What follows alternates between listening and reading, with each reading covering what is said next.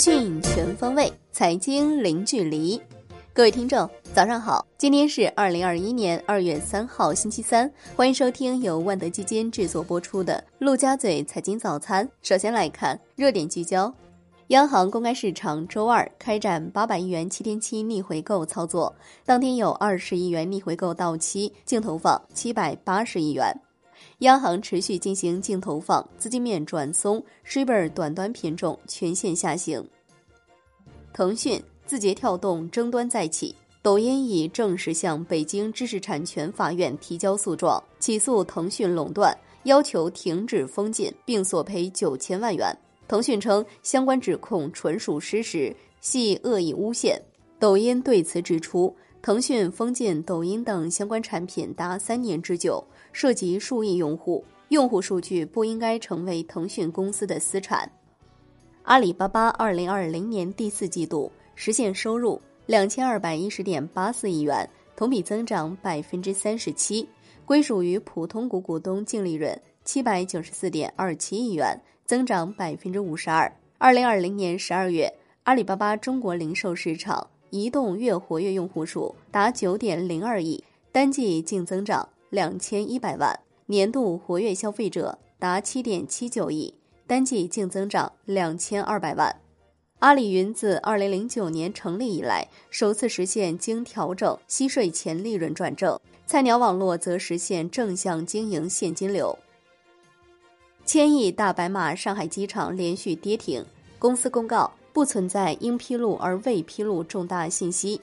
据第一财经报道，易方达中小盘多年重仓上海机场，但张坤管理的易方达中小盘、易方达蓝筹精选实际净值与估算净值出现较大偏差，不排除已经在调仓的可能。来关注环球市场，美国三大股指均收涨逾百分之一点三，连涨两日，道指涨逾四百七十点。纳指涨百分之一点五六，标普五百指数涨百分之一点三九，WSB 概念股下跌，游戏驿站跌近百分之六十，AMC 娱乐控股跌百分之四十一，中概股阿里巴巴跌百分之三点八，散户的高度投机交易似乎正在退潮，白银期货与美股散户抱团的 WSB 概念股重挫，欧股集体收涨，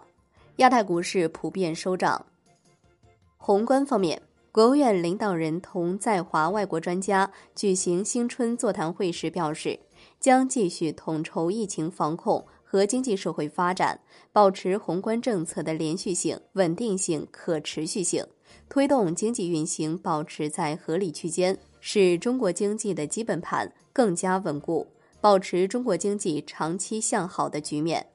财政部、工信部联合印发《关于支持专精特新中小企业》。高质量发展的通知明确，中央财政中小企业发展专项资金将安排一百亿元以上奖补资金，分三批支持一千余家国家级专精特新小巨人企业加大创新投入，支持国家或省级中小企业公共服务示范平台。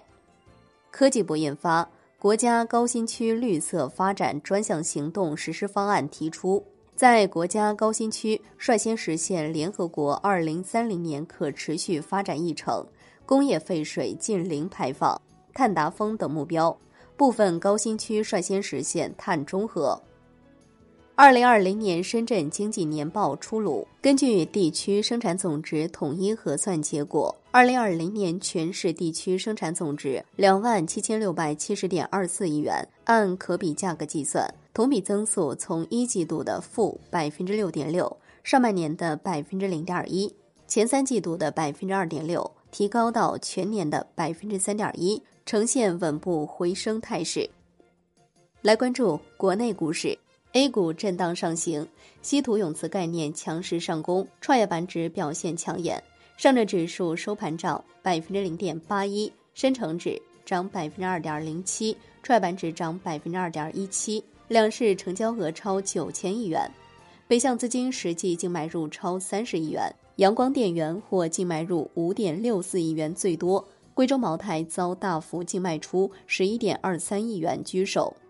上海家化闪崩跌停，总市值跌至二百五十亿元以下，股价回到八年前。该公司二零二零年净利润四点三亿元，同比下降百分之二十二点七八，扣非后净利润三点九六亿元，增长百分之四点三。上海家化董事长潘秋生表示，对股价表现不予置评，相信周三应有正确反应。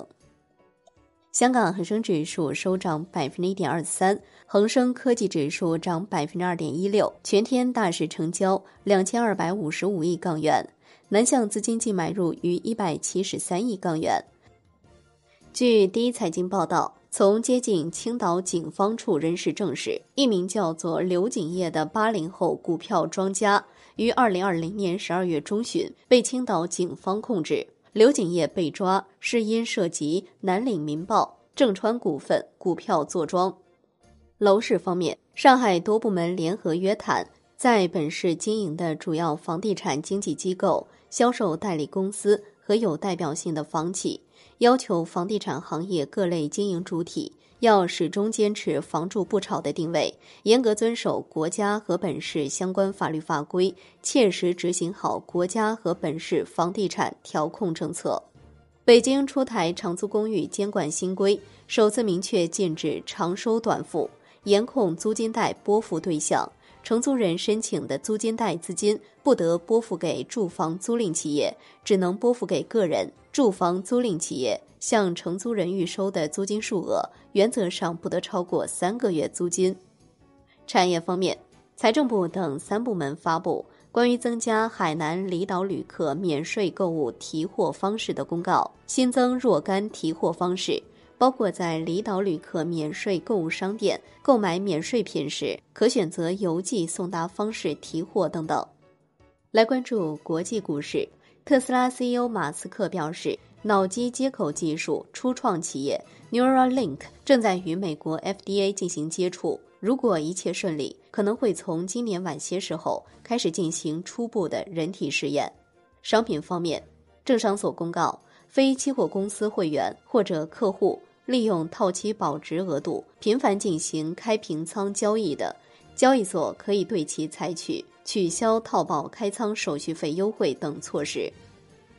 债券方面，现券期货震荡偏弱，十年期国债期货主力合约收跌百分之零点零八，银行间主要利率债收益率上行一到三个基点。资金面进一步转好，银行间主要回购利率普遍大幅下行，隔夜和七天回购利率均创两周新低。海航系债券继续遭到抛售。